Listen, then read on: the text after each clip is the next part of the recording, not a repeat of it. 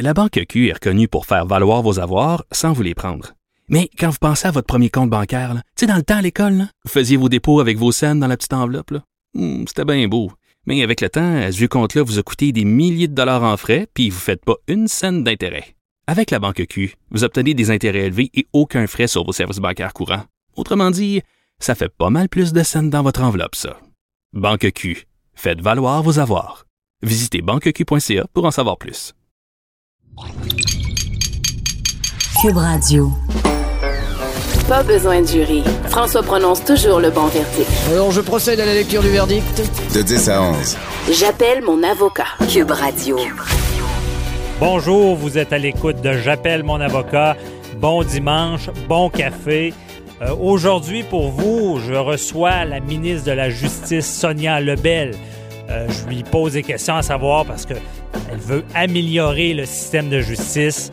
Est-ce que c'est une grosse, grosse bouchée à prendre? Par où on commence avec tout ça? Ensuite de ça, on a Nicole Gibault, euh, juge à la retraite, qui nous parle du dossier de Michel Cadotte, euh, qui est dans le fond, qui a deux ans moins un jour de prison. C'est tout un débat de société. On parle de l'aide à mourir aussi. Et on a notre chroniqueur, euh, Maître Jean-Paul Boilly, qui nous parle de la saga SNC Lavalin. Et on commence avec Jocelyn Michel. En droit, il y a un élément important, actuel, de nos jours, le droit à l'image. Le droit à l'image, donc on le sait avec tous les médias sociaux, les photos, on est très technologique. Euh, on se demande, bon, c'est où la limite? Comment on peut utiliser l'image de quelqu'un, jusqu'à quel point? Et euh, dans tout ça, il y a vraiment il y a les photographes, les photographes qui sont euh, de nos jours euh, très en demande parce que c'est technologique. Euh, certains vont dire, bon, les photos, on prend une photo, c'est facile. Non, il y a un travail en arrière de tout ça. Et euh, il y a des artistes. Euh, justement, je reçois Jocelyn Michel, qui est euh, un photographe qui a photographié beaucoup de vedettes, donc Michel Louvain, Martin Matt et Mike Ward, Sugar Chami. Il, il connaît la photo des personnalités et je voulais en savoir plus parce que ça ne doit pas être tout le temps facile de comprendre les droits si on a photographié quelqu'un. Souvent, le monde va dire Ah, j'aimerais savoir les photos. euh, on se dit Est-ce qu'on peut les réutiliser par l'après? Donc, je reçois euh, Michel, euh, Jocelyn Michel. Bonjour. Bonjour, bonjour. Comment ça va, François David? Ça va très bien. Merci d'être là, euh, Jocelyn. Euh, j'ai, je vais le dire, j'ai personnellement eu un shooting photo avec Jocelyn. Euh, J'ai adoré faire ça et on s'est posé des questions. Donc, toi, dans ton domaine, est-ce qu'il y a des précautions à prendre justement quand on prend l'image de quelqu'un? Comment ça fonctionne? Ben, en fait, ce qui est intéressant, c'est qu'il y a beaucoup de gens qui se sont penchés sur la question des droits d'auteur et des utilisations quant à l'imagerie qui va être utilisée dans un but promotionnel et ou de vente. Et, euh, et nous, dans le fond, les professionnels, on a toujours, avant même de se lancer dans la session photo, euh, un peu comme les besoins, combien d'images vous allez vouloir, c'est quoi la direction artistique spécifique que vous voulez, l'aspect droit d'auteur et comment vous allez les utiliser. Ça, on vérifie toujours ça avant même de s'embarquer dans les projets. Donc, euh, donc c'est pas quelque chose qui arrive euh, en bout de ligne, puis oups, c'est comme une surprise, euh, je veux ça souffle, euh, oups, il y, a des, il y a des honoraires à payer pour les droits d'auteur. Tout, est, tout est bien négocié d'avance. OK. Et comme ça, euh, la clientèle, elle, euh, il n'y a, rien de séduisant là-dedans. Là. OK, donc c'est vraiment prévu, c'est quoi le mandat pour la photo? Mais euh, est-ce que des fois, il faut faire signer des contrats parce qu'on veut réutiliser l'image de quelqu'un? En fait, euh, ce qui est vraiment intéressant, c'est qu'auparavant, et je crois que c'est avant euh, 2010, euh, le droit d'auteur euh, associé aux photographes euh, respectifs qui travaillaient sur des projets n'était pas reconnu. Et ce qui est vraiment le fun, c'est qu'il y a un regroupement, un grand regroupement de gens qui ont milité long et fort euh, pour faire amender, pour faire changer la loi canadienne. Euh, et euh, en, en ce qui, euh, en ce qui concerne la Constitution, si on veut, là, et la loi, le, le brevet, la signature de l'artiste associée à l'œuvre sur laquelle il ou elle travaille. Donc, avant, cet amendement-là, et je, je peux vous dire que c'est le fun, là, on, on a gagné. si on Ah, c'est bon. Euh, la, la loi, la loi a été changée parce que par avant, c'était la responsabilité du ou de la photographe de faire signer l'entente avec le client, voulant bien que le client reconnaisse que le droit d'auteur appartient bel et bien au photographe. Et Ah, ouais. C'était au photographe de prendre des démarches pour faire comprendre euh, au client que, euh, ultimement, au départ, et s'ils veulent travailler avec euh, toi, ils ne seront pas propriétaires de l'image. Mais, depuis cet amendement-là, l'image, euh, elle est, elle appartient, les droits d'auteur euh, et tout le brevet artistique appartient au photographe. Donc, le contrat est maintenant à l'inverse. OK. Si le client souhaite, si le client souhaite s'approprier le droit d'auteur sur une image, c'est plus le client qui doit le stipuler et c'est là que la négociation, si on veut, commence. là.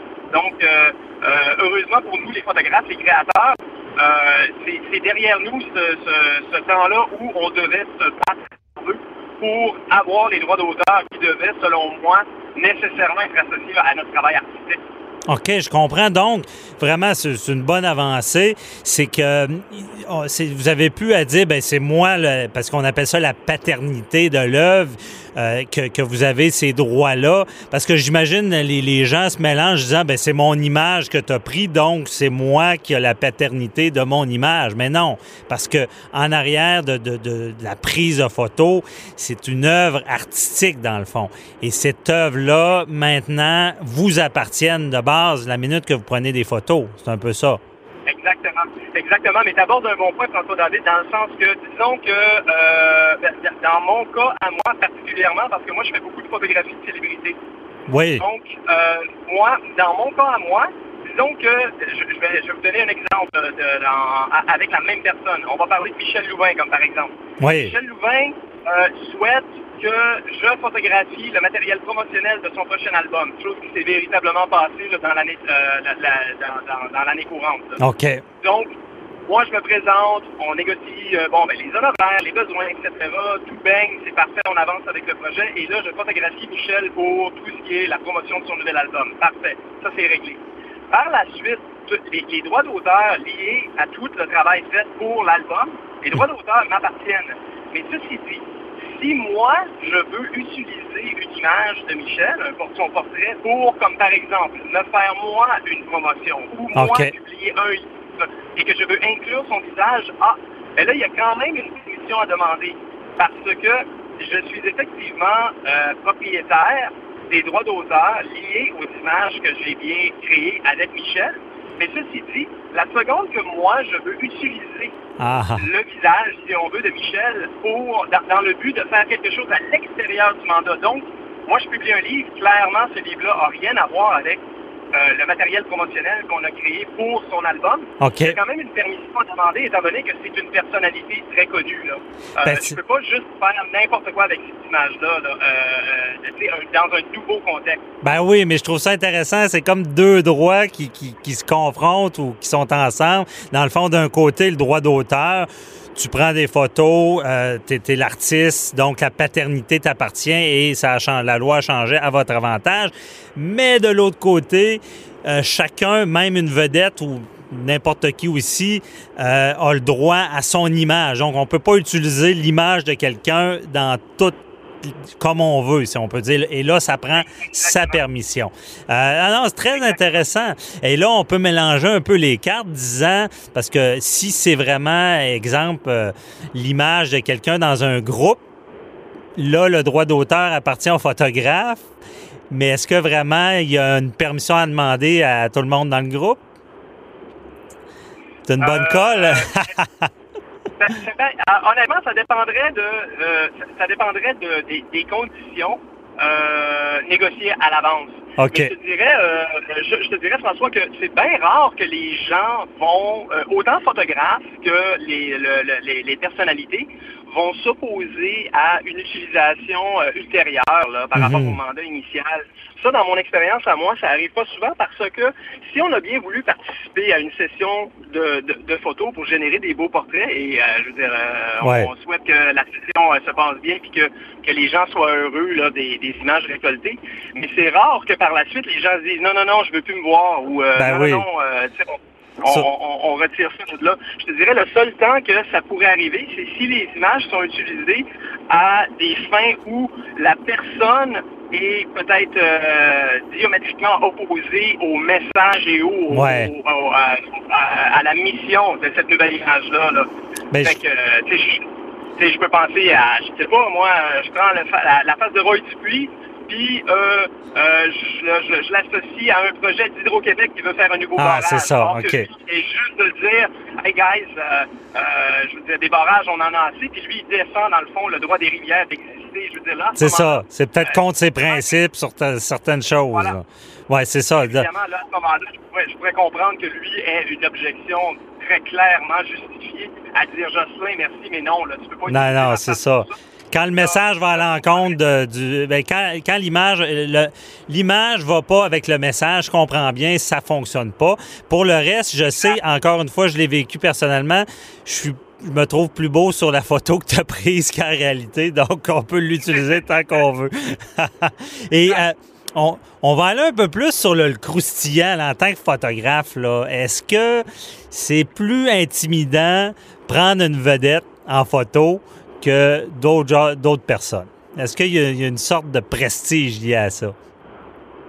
Euh, euh, euh, oui, intimidant, c'est peut-être pas le bon mot, mais euh, ben, peut-être au début, peut-être en début de carrière, ça peut être quelque chose qui est intimidant. On se Ok. une certaine pression, on veut bien performer, on veut que notre direction artistique soit à la hauteur du personnage photographié. Fait que je te dirais qu'il y a une pression. Dans mon cas à moi, ça fait bon nombre d'années maintenant que je, que, que, que je, je- je suis dans le milieu. C'est je ça. le métier. C'est plus une question d'être intimidé, mais très certainement, il y a un souci. Il y a un souci à vouloir rendre justice au personnage. Sais, je peux penser à euh, un bon exemple de ça. J'ai photographié tout récemment euh, la grande Diane Dufresne. OK. Là, fais pas un portrait de Diane Dufresne sur un coin de table là, avec, euh, avec une idée que tu sais, 10 minutes d'avance. Je veux dire, Mhm. on y a pensé, on a fait Il y a un des travail. tests, euh, on- je veux dire, il y a eu beaucoup de conceptions, il y a eu des échanges entre euh, nous et elle, euh, nous les équipes et elle euh, euh, personnellement, mais aussi équipes. Les coups se préparent quand c'est des grandes personnalités, surtout euh, quand, quand on, on souligne, euh, comme par exemple une, euh, je veux dire, l'effet saillant d'une carrière euh, saillante, etc. Ben oui.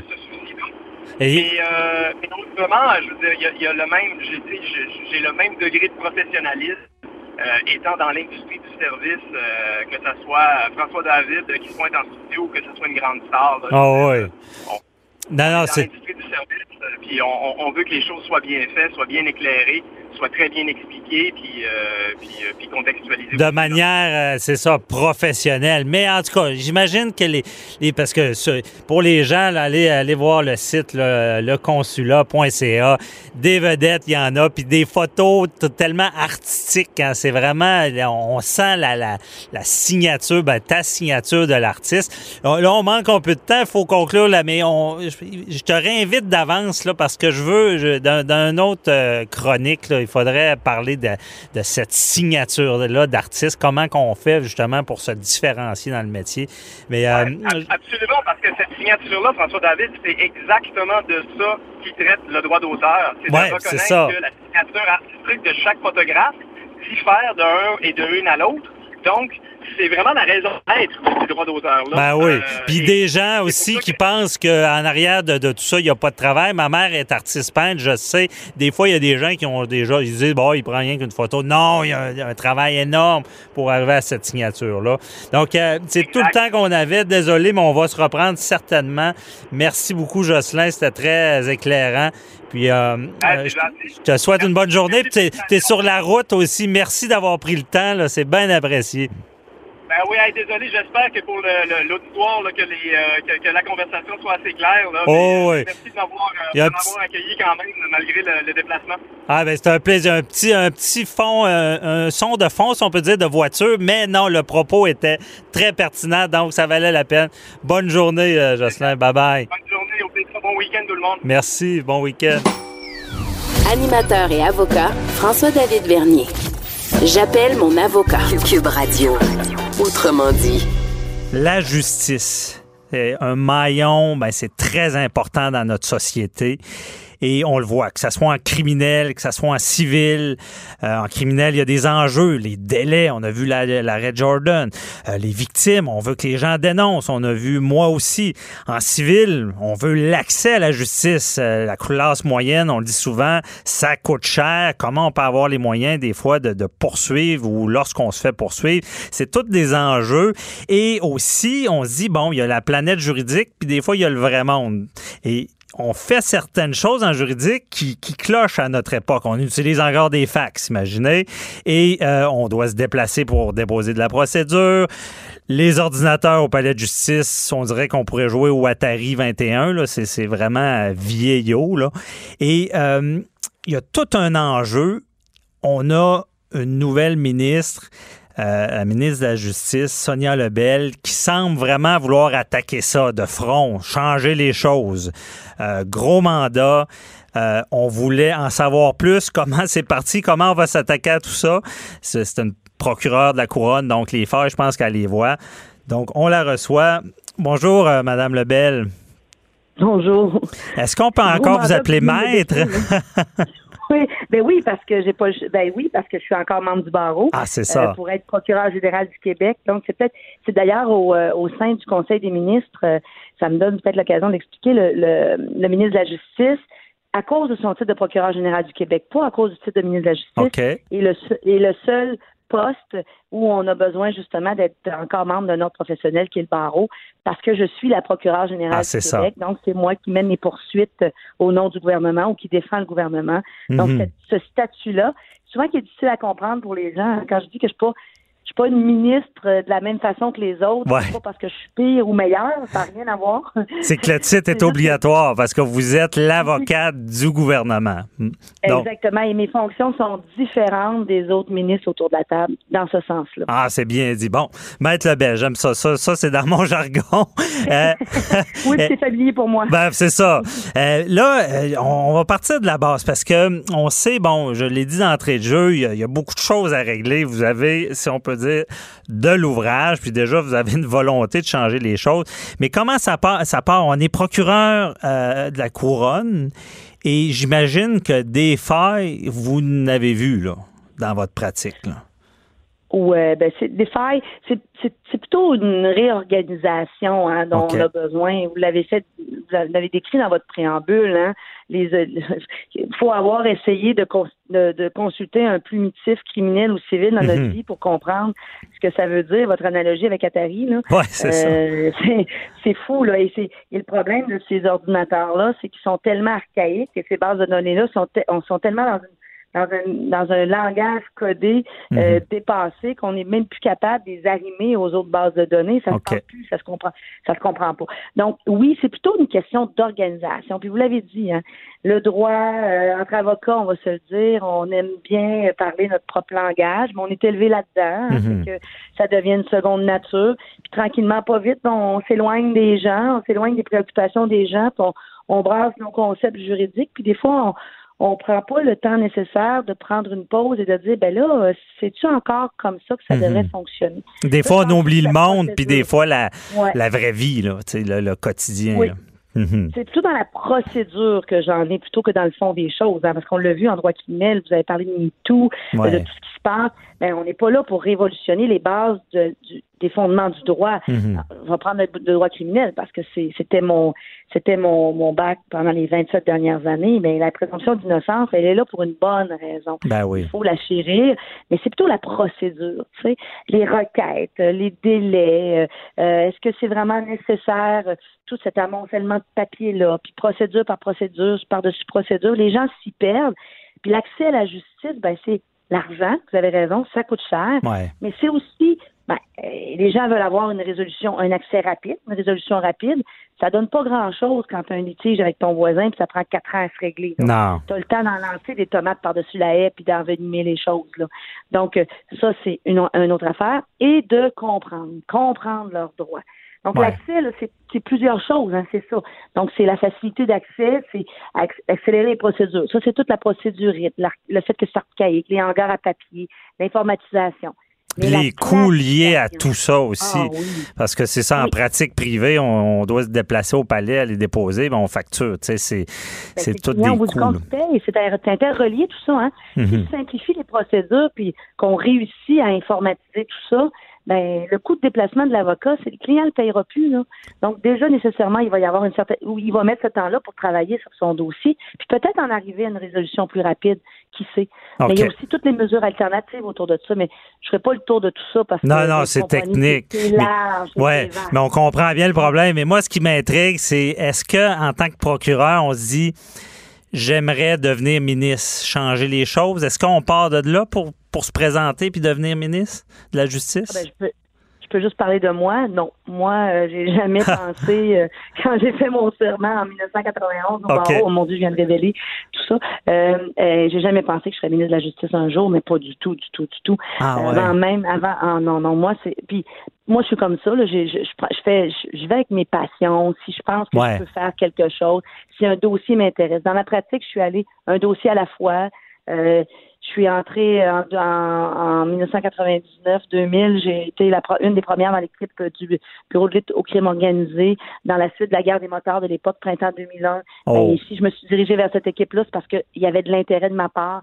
Donc, à chaque Mhm. fois, c'est ça. Et je pense que le grand tournant dans ma vie, là, je le cacherai pas, c'est le jour où euh, Madame Charbonneau euh, m'a téléphoné pour me demander si ça, ça m'intéressait de venir travailler avec elle sur la commission Charbonneau. Ouais. Et après ça, ben, c'est ça. Donc, euh, Parce que vous étiez, ben, c'est ça, je- déjà à la commission, vous étiez une figure euh, euh, marquante de, de tout ça. Là, de, de- L'image aussi, c'était déjà avec la commission de faire une sorte de ménage. Là.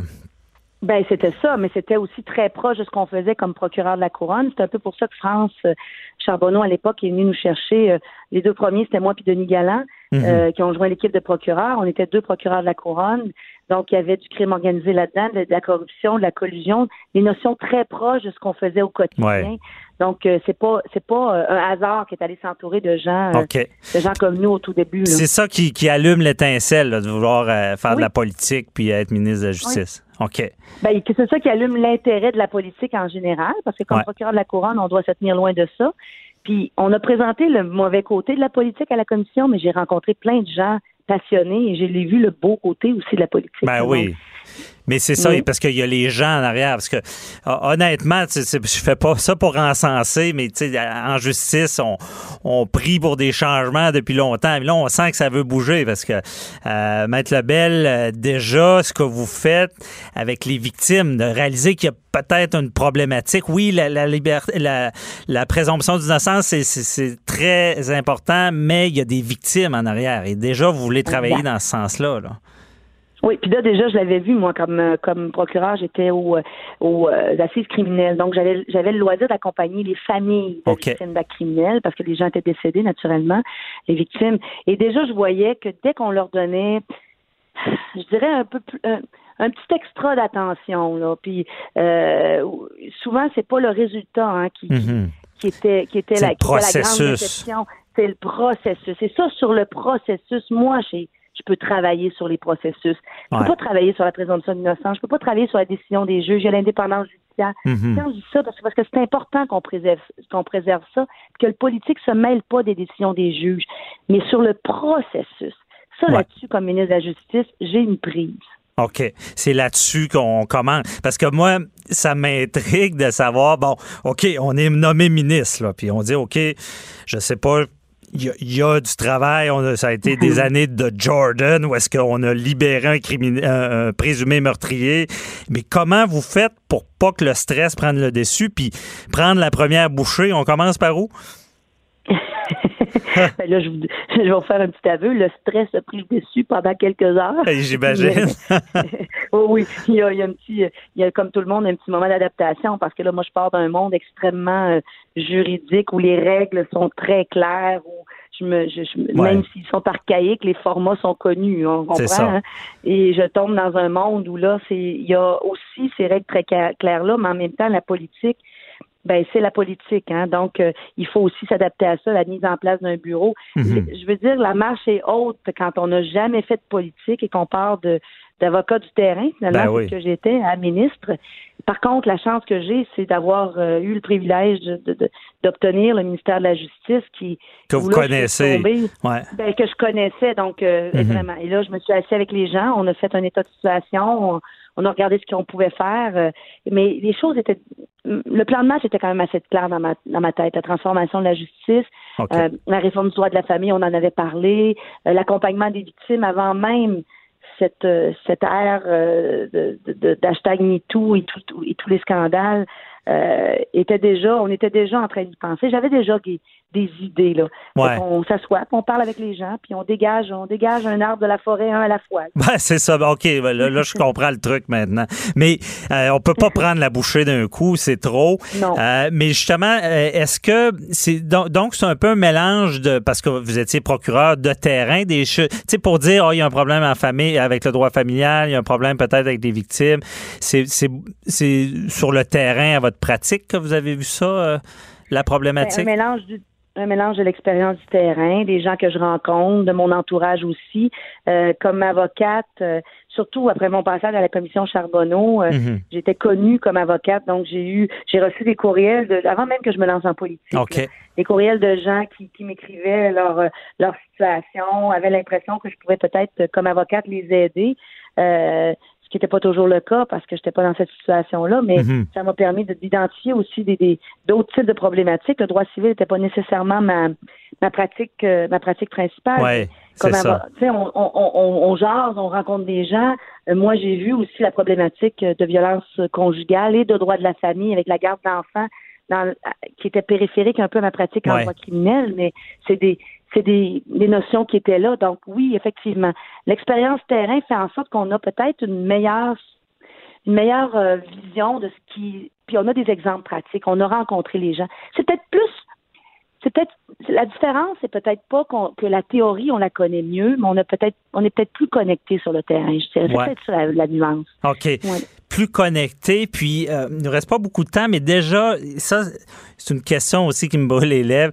Comment, tu sais, vu l'urgence, parce qu'en en judiciaire, on a vu les procureurs de la couronne qui avaient fait la grève à l'époque, tu sais, il y a beaucoup à chose. Comment qu'on fait pour prioriser? Parce que là, OK, le droit de la famille, les victimes, ça va, mais pour le reste, euh, est-ce qu'il y, a une façon de faire pour dire, ben ça c'est prioritaire, ça ça l'est moins, on réglera ça plus tard?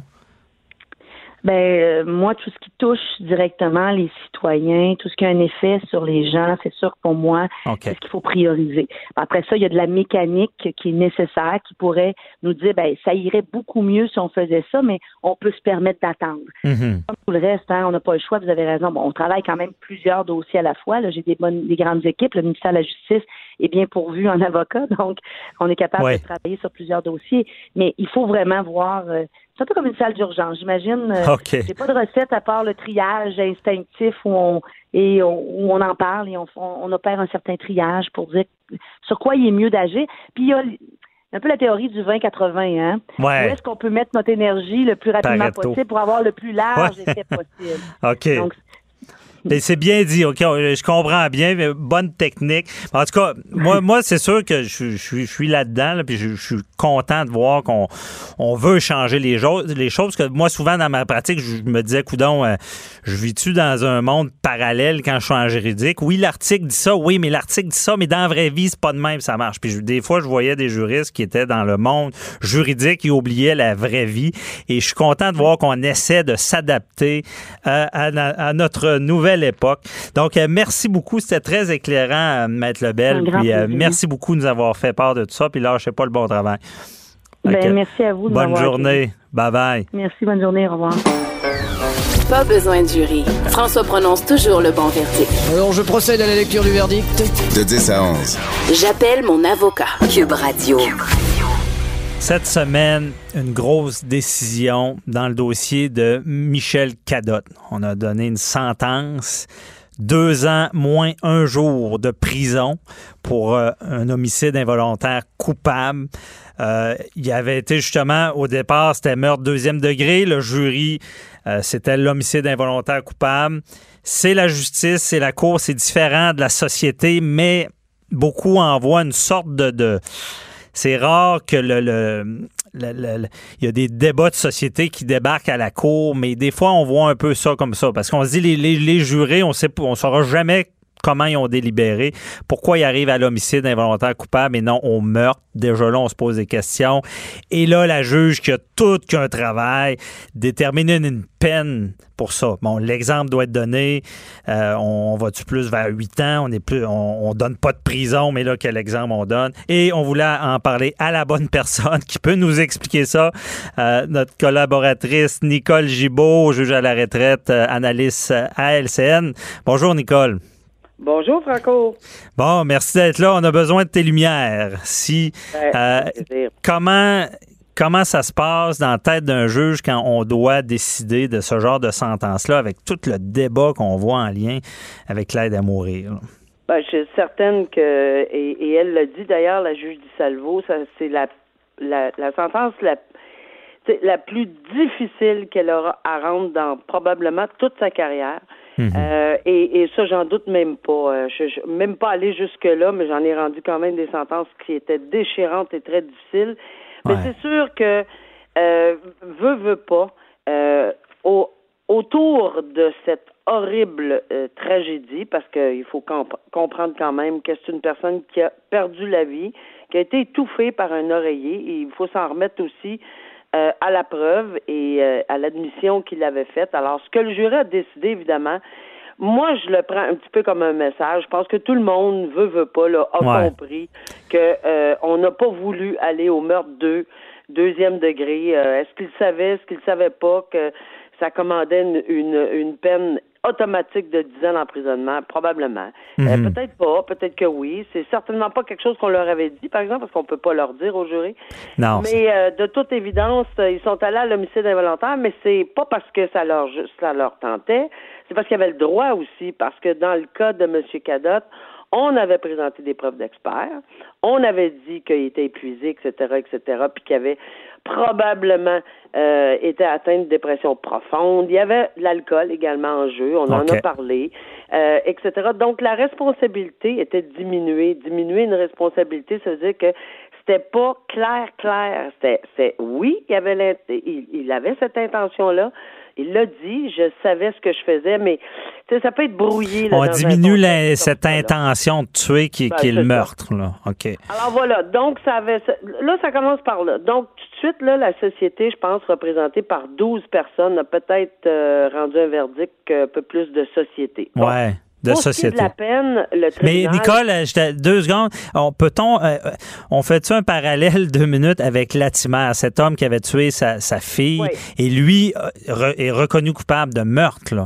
Est-ce ben, que il, a... il a été reconnu coupable de meurtre deuxième. Deuxième. Ouais. Et même avec une, il a, essayé, puis là, j'irai pas dans le détail, mais le tribunal trouvait aussi, il y avait beaucoup de compassion, pas de meurtre par compassion, mais on peut avoir de la compassion pour quelqu'un. Et euh, le tribunal en a eu dans la et, et, et, il avait même essayé de faire une passe-passe constitutionnelle.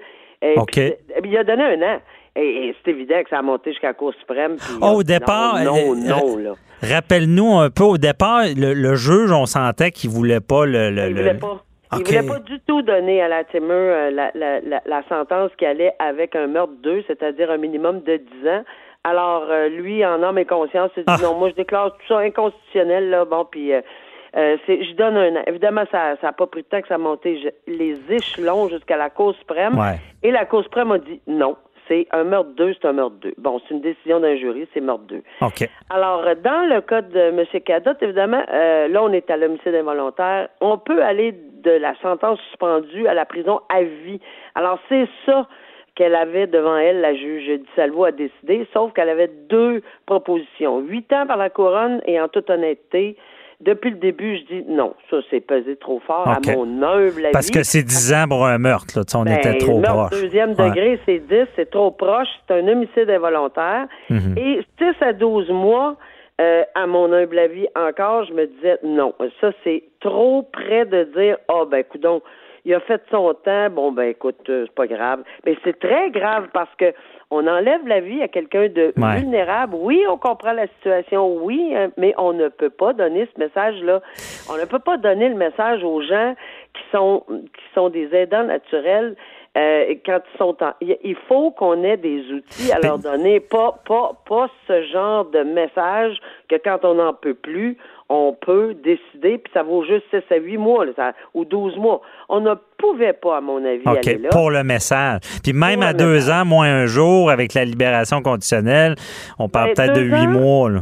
Deux ans moins un jour, on était. Moi, j'avais toujours dit que je pensais qu'elle donnerait une peine de pénitencier, là, parce que sur les sentences, on peut être dix juges dans la même salle, puis on peut avoir les mêmes faits tout le monde, et on a fait des exercices. Je le sais, je l'ai fait dans les. Ben, moi, je t'ai trouvé bonne à LCN, parce que tu avais fait un bon estimé quand même. Tu étais à 2-3. Non, mais, là. Ouais, mais, mais, mais OK. ce que je veux dire, c'est qu'on peut être 10 juges dans des formations, puis ils nous donnent un cas, puis on a 10 sentences différentes. Ah, ouais. Ah. c'est- comme ça que ça se passe dans la vraie vie. Pourquoi? Parce qu'on a toutes des... Mais on, le- ce qui est intéressant dans, son, dans sa décision, c'est que tous les objectifs du code criminel, tous les facteurs atténuants, tous les facteurs aggravants, toute la situation, elle a individualisé sa sentence, elle a fait la proportionnalité entre le crime. Elle a tout touché, tout, tout, tout. Maintenant qu'on soit d'accord ou non, si elle commet pas d'erreur de droit, puis à mon humble avis, je là, j'ai eu le temps de la lire profondément. Alors, depuis euh, la semaine- que ça a été rendu cette semaine. Alors, voilà que je... je- Elle a bien moi, fait je- ses devoirs. là. ben moi, je suis convaincue qu'elle a très bien fait ses devoirs. On n'est pas obligé d'être d'accord avec elle. Puis il y en a Mhm. qui sont jamais d'accord. C'est pas une sentence qui va plaire à tout le monde. D'un côté, puis on comprend la famille de Mme Lisotte. Je les ai vus leurs déclarations Ouais. de victimes parce qu'ils ont fait des déclarations. Ils ont témoigné à la cour. Euh, c'est important les déclarations des victimes et, et, et c'était c'était percutant là. C'était- Ben oui. c'était- très triste. Alors elle était déchirée. Elle savait qu'elle ferait pas l'unanimité. Mais c'est Euh, ça. Mais d'ailleurs, je, je reviens sur un de tes propos à LCN que j'ai trouvé bon. Tu as dit, je pense, il n'y a personne de content. C'est peut-être un bon jugement. Ben, c'est- euh, ça arrive souvent, ça. Je me souviens quand, euh, bon, on discutait euh, un peu à huis clos, là, entre nous. Puis, euh, bon, la couronne pas contente, la défense pas contente. Ben, écoute, on doit être allé en quelque part entre Dans les le deux, milieu. correct, là. euh, mais c'était pas tout à fait dans le milieu dans ce cas-ci. Mais Mhm. j'ai vu les réactions presque identiques des deux côtés. Mais c'est sûr qu'on a pris les avocats à chaud, la couronne et la défense, quand ils sortaient de la cour, c'est normal. Ouais. Toutes les, les deux parties ont dit qu'ils prendraient du recul, mais je pense qu'en prenant du recul, on va tous et toutes s'apercevoir, à moins qu'on y voit une erreur de droit, puis même moi, là, en le lisant, là, j'ai peut-être pas remarqué cette erreur de droit, mais à mon œuvre, la vie, elle a touché à tout. Euh, à, à tous les objectifs. Puis c'est pas le montant, ce qu'on appelle puis communément le quantum, le, le, le, le- le nombre d'années ou de mois, là. C'est pas ça qui est nécessairement important, c'est comment elle l'a appliqué, dans quelles circonstances, individuellement, pour ce monsieur, euh, une, pardon, une sentence individualisée pour ce monsieur-là. À lui, selon ce qu'il a À fait. lui, Ouais. selon ce qu'il a fait. Et elle a bien dit, c'est pas un héros, et c'est très clair. Ouais. Attention, ce n'est, c'est beaucoup plus associé à un, euh, relié à un meurtre qu'à un accident. Et honnêtement, j'étais très d'accord parce que euh, et- et, euh, peu importe là qu'il était euh, vraiment dans tous ses états cet homme-là, puis qu'il l'aimait, puis qu'il voulait pas l'avoir souffrir, mettre un oreiller sur la tête de Mhm. quelqu'un sachant qu'elle va décéder, c'est beaucoup plus près du meurtre deuxième que c'est près d'un accident. Ben oui. là. Puis lui aussi est pas fier de, ce- geste-là. là. Puis je pense qu'il y a beaucoup de remords. Ça a dû aider pour sa Alors sentence. voilà. Ouais. Et peu importe ce que les gens vont dire, tu sais, moi j'aurais peut-être fait la même chose. Non, je pense pas qu'il faut aller jusque là. Je pense qu'il faut, je suis pas- je suis même- pas sûr qu'il faut avoir ce genre de réflexion là. Ce qu'il faut, c'est sûr que ça porte à réflexion dans notre société, même si c'est pas une décision qui était euh, le centre du procès, c'était pas l'aide médicale à mourir, c'était pas les, les Mais- elle mais- dit. Mais ça ouvre des discussions. C'est ça. qui est c'est ça qui est merveilleux. Ben merveilleux, c'est tellement pas merveilleux Non. quand on parle d'un d'un d'un décès tragique. Mais ce que je veux dire, c'est que on n'est plus dans une société où Ça on amène se au tait. débat. Ben, Regardez-moi aller, là, j'arrête pas, là. Alors, on n'est plus dans une société où on se tait et, et ça fait du bien que les gens provoquent des discussions, puis qu'il y en a qui sont pour, il y en a qui sont contre, puis qu'on fasse changer, bouger les choses. Fait que Je pense que ça va faire bouger les ben, parce que ben, c'est ça que je veux savoir, parce que bien dit, est-ce que, est-ce que l'exemple a été donné? Est-ce que les politiciens sont en train de se dire il faut régler ça? Parce que c'est pas réglé du tout pour l'aide médicale à mourir. Quelqu'un, on ne peut pas prévoir d'avance qu'on pourra euh, l'obtenir. Donc, est-ce que ça peut donner le goût à d'autres gens qui sont en détresse de. de, Ben, c'est ce qu'on voulait éviter par une sentence de détention à une journée de la porte de la prison fédérale. Ouais. Euh, quand même, là, c'était le pénitencier, c'est deux ans. Euh, la juge a donné deux moins un avec le maximum pour la prison provinciale, maximum de probation trois ans, maximum de travaux communautaires à 240. Le message c'était vous êtes vraiment tout juste là. Mais je peux pas aller en deçà, en tout en mes consciences et en droit, pour le message. Là, c'est la dissuasion euh, générale. C'est pas la dissuasion de lui. Souvent, on dit on va essayer de dissuader l'accusé de recommettre le même genre de crime. On n'a même pas de doute que dans son cas, personne doute qu'il va aller, il va refaire les mêmes choses. Mais c'est la dissuasion, il faut qu'elle soit générale. Attention, vous risquez de l'emprisonnement sérieusement, même encore. Alors oui, les politiciens devront se pencher. Oui, la société devra faire des, des revendications, mais ça ne changera pas du jour au lendemain.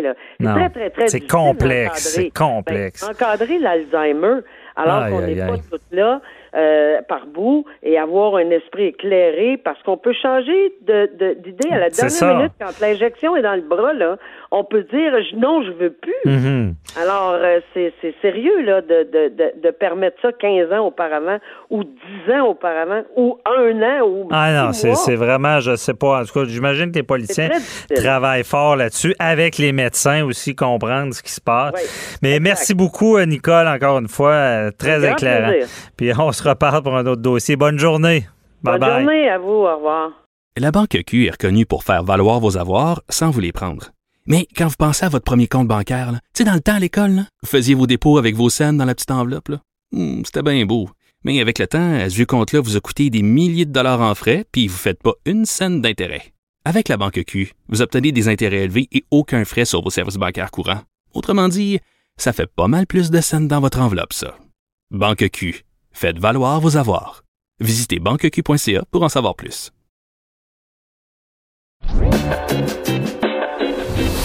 Question de divorce, de droit international, d'affaires criminelles. De 10 à 11. J'appelle mon avocat. Écoutez, vous ne serez pas jugé. SNC Lavalin cette semaine. Enquête préliminaire dans ce dossier-là qui se poursuit, accusation criminelle. La réparation, on n'a pas réparé. C'est pas arrivé encore. Est-ce que ça on pourrait avoir cet accord de réparation-là? On va en parler dans quelques secondes avec euh, notre chroniqueur, maître Jean-Paul Boilly. Et euh, bon, ben, euh, SNC est cité à procès. Ça, je vous l'explique. L'enquête préliminaire, c'est un petit procès où est-ce que la, couronne va présenter sa preuve et le juge va déterminer est-ce qu'il y, a quelque chose qui cloche à première face, prima facie, et qui fait qu'on n'irait pas à procès. Souvent, c'est non parce que, à moins des choses évidentes, Exemple, quelqu'un qui est accusé d'agression, mais la journée de l'agression, il est en France. Bon, ça, c'est très évident. On ne citera pas à procès. Souvent, on cite à procès. Ça ne veut pas dire que la preuve est accablante. Dans ce cas-là, SNC Lavalin veut se défendre, évidemment, parce que les conséquences vont être graves s'ils sont condamnés. On parle plus de contrat du ministère du gouvernement, des choses comme ça. C'est facile, on peut tomber avec euh, tout ça.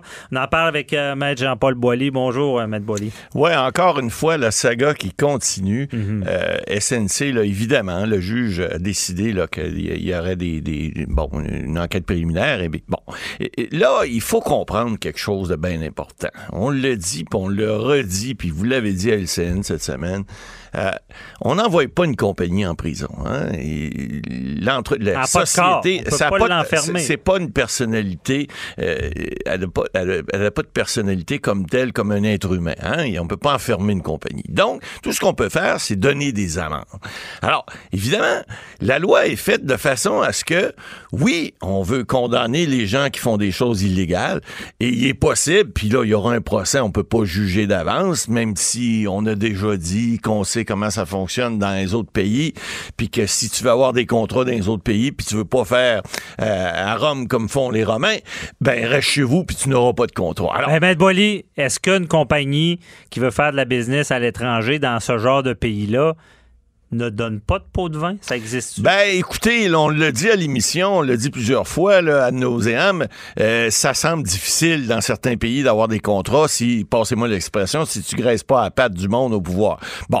On il y a- peut il y a- avoir un budget corruption dans un État financier? C'est pas un budget corruption, c'est ce qui on l'a dit vin, également, budget ben, ce qu'on dit, Ouais. c'est qu'on passe par d'autres entreprises, des filiales, puis là on met du monde sur le sur le payroll comme on dit, on, on va trouver 56 000 façons de payer des gens, Mais- de façon de façon à ce que ça passe au, ni- au niveau des écritures comptables, mais ça reste quelque chose d'illégal. Donc Mais est-ce que c'est vrai qu'il y a des pays que si tu fais pas ça, niet, Ah, c'est- pas de c'est contrat? officiel a des pays que si tu fais pas ça, puis probablement que la Libye en était un au moment où SNC, évidemment, ça sera mis en preuve, mais ce que ce qu'on sait, c'est qu'il y a des endroits que si tu fais pas, euh, si tu sors pas des, des liasses, puis si tu fais pas des enveloppes brunes, puis si tu mets pas de la graisse en quelque part au bon moment, au bon endroit, ben oublie ça, le contrat, tu l'auras pas. Bon, alors, c'est c'est sûr qu'on veut pas encourager ça.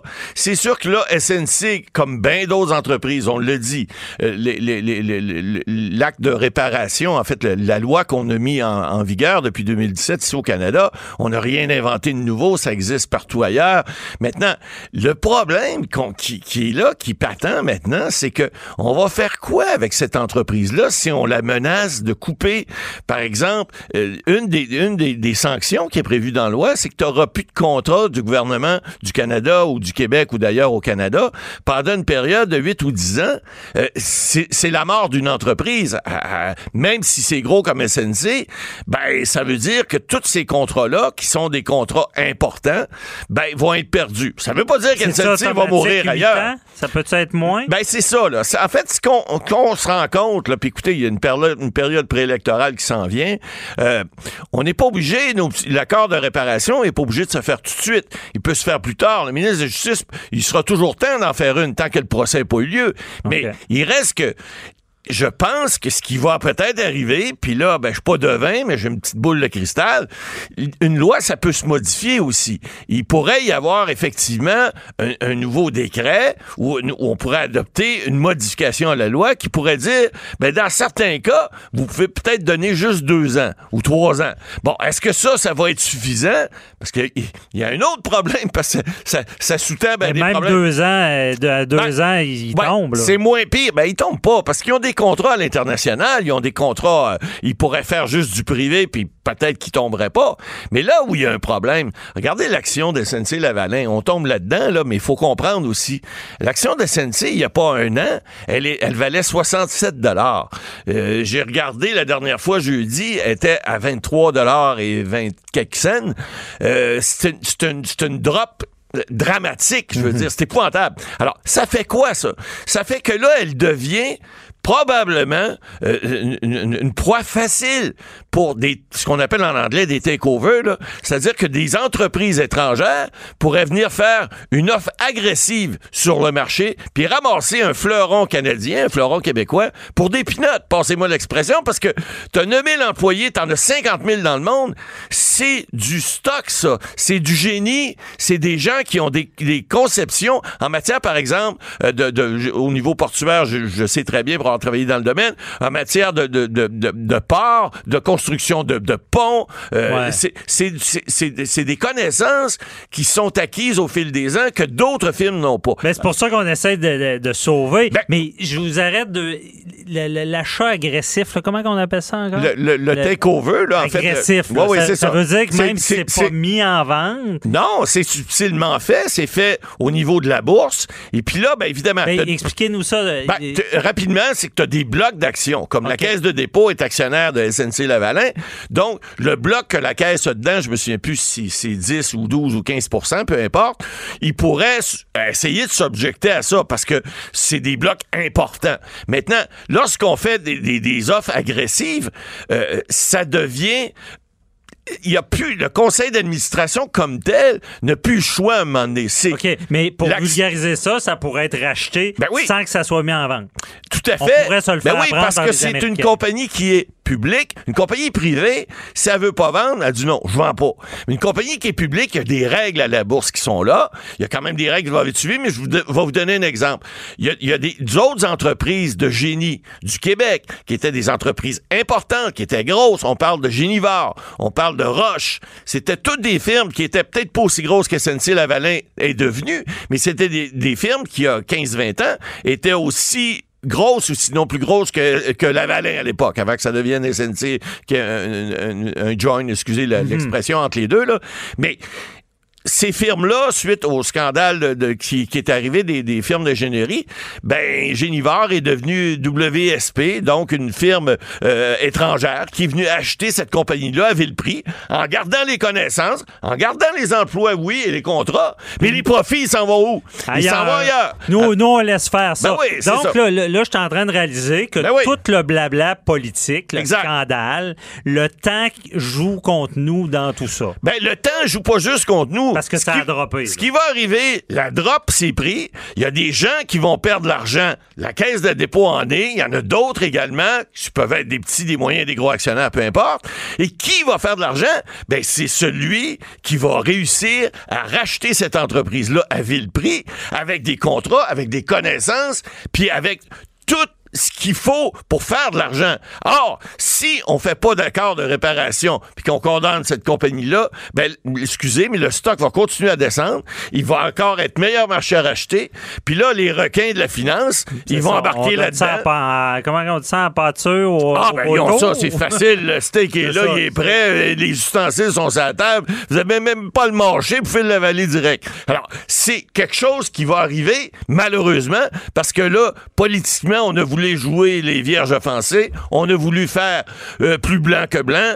On n'a pas voulu faire comme les autres entreprises qu'on a déjà dit, les Walmart, les, les Siemens, euh, toutes ces grandes compagnies-là à travers le monde qui ont déjà fait des accords de réparation parce qu'ils avaient fait sortir de la Grèce puis des enveloppes brunes ailleurs. Ils ont payé des centaines de milliers de dollars, de- des millions de dollars en amende. Ça. Mais les profits sont restés dans les entreprises puis dans les pays où ils sont. Puis pour nos auditeurs, on enlève, tu sais, la compagnie a survie, on enlève les pommes pourrites, puis on la supervise après, on, on Ben- fait que ça recommence pas aussi. Ben, tout là. à fait, parce que là, faut pas oublier que l'accord de réparation, il y a des exigences là-dedans. Et oubliez pas que SNC-Lavalin, les pommes pourrites qui étaient là, en fait, faut pas juger les gens, mais ceux qui ont fait ces actes-là ne sont plus là. Bon. Il y a des nouveaux, une nouvelle direction. On a fait en sorte que l'accord de réparation puisse euh, s'adapter à, à- à- à la nouvelle réalité de SNC. Mais malheureusement, il semblerait que politiquement, euh, les gens ont dit non, non, faites pas ça, Hey, touchez pas ça. Ben Boilier, est-ce que vous pouvez me rassurer? Est-ce que, est-ce que vous pouvez me dire que toute la belle tempête dans le verre d'eau, je veux pas de pression politique de Judy euh, Wilson-Raybould, a, finalement seulement en- empiré la chose? Ben écoutez, non seulement ça l'a empiré la chose, mais c'est la pire chose qu'il pouvait faire. Pour aider notre peuple, là, aider nos petits Canadiens, nos petits Québécois, là, il s'agissait de se fermer la trappe puis de faire sa job correctement. Mais Madame Judy, là, elle, non, non. Elle a décidé que on était plus blanc que blanc, puis que tous ces accords-là, c'était de la bullshit, c'était de la merde, puis on pouvait pas appliquer ça. Plantons le système, plantons on est allé SNC. dans le show politique. Et voilà, puis là, ben, elle va se présenter indépendante. J'espère que les gens de son comté vont comprendre la merde qu'elle a foutue dans le bordel, et puis que là, ben, aujourd'hui, ça demeure difficile. Le gouvernement marche sur des œufs, il y a des élections qui s'en viennent, c'est pas évident, mais je vais vous dire que c'était une belle... S'il avait voulu avoir une porte de sortie, il y en avait une belle porte de sortie. Ouais. Elles, ils ont décidé, Mme Philpott aussi, là, c'est pas mieux, là, ils ont décidé que non, euh, on va, on va, on va, on va oublier ces accords-là. On va se mettre dans la merde. Puis arrive que pour on s'en C'est fout. ça. Puis euh, à suivre dans ce dossier-là, mais on se rappelle, il y a des gens en arrière de ça, il y a des emplois et en Ben, il y a des droit, retraités aussi. Il y a des retraités. En droit, on veut des solutions. On veut Eh pas ouais. des abattoirs. Exactement. On veut de la logique. Et l'accord de réparation, quand même, était peut-être est arrivé récemment. C'est peut-être une certaine logique. On en reparlera, Maître Boily. C'est pas fini, c'est certain qu'on s'en reparle. OK, parfait.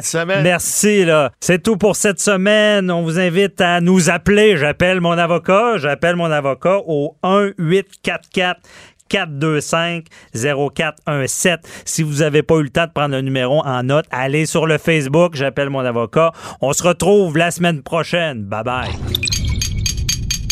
Cube Radio.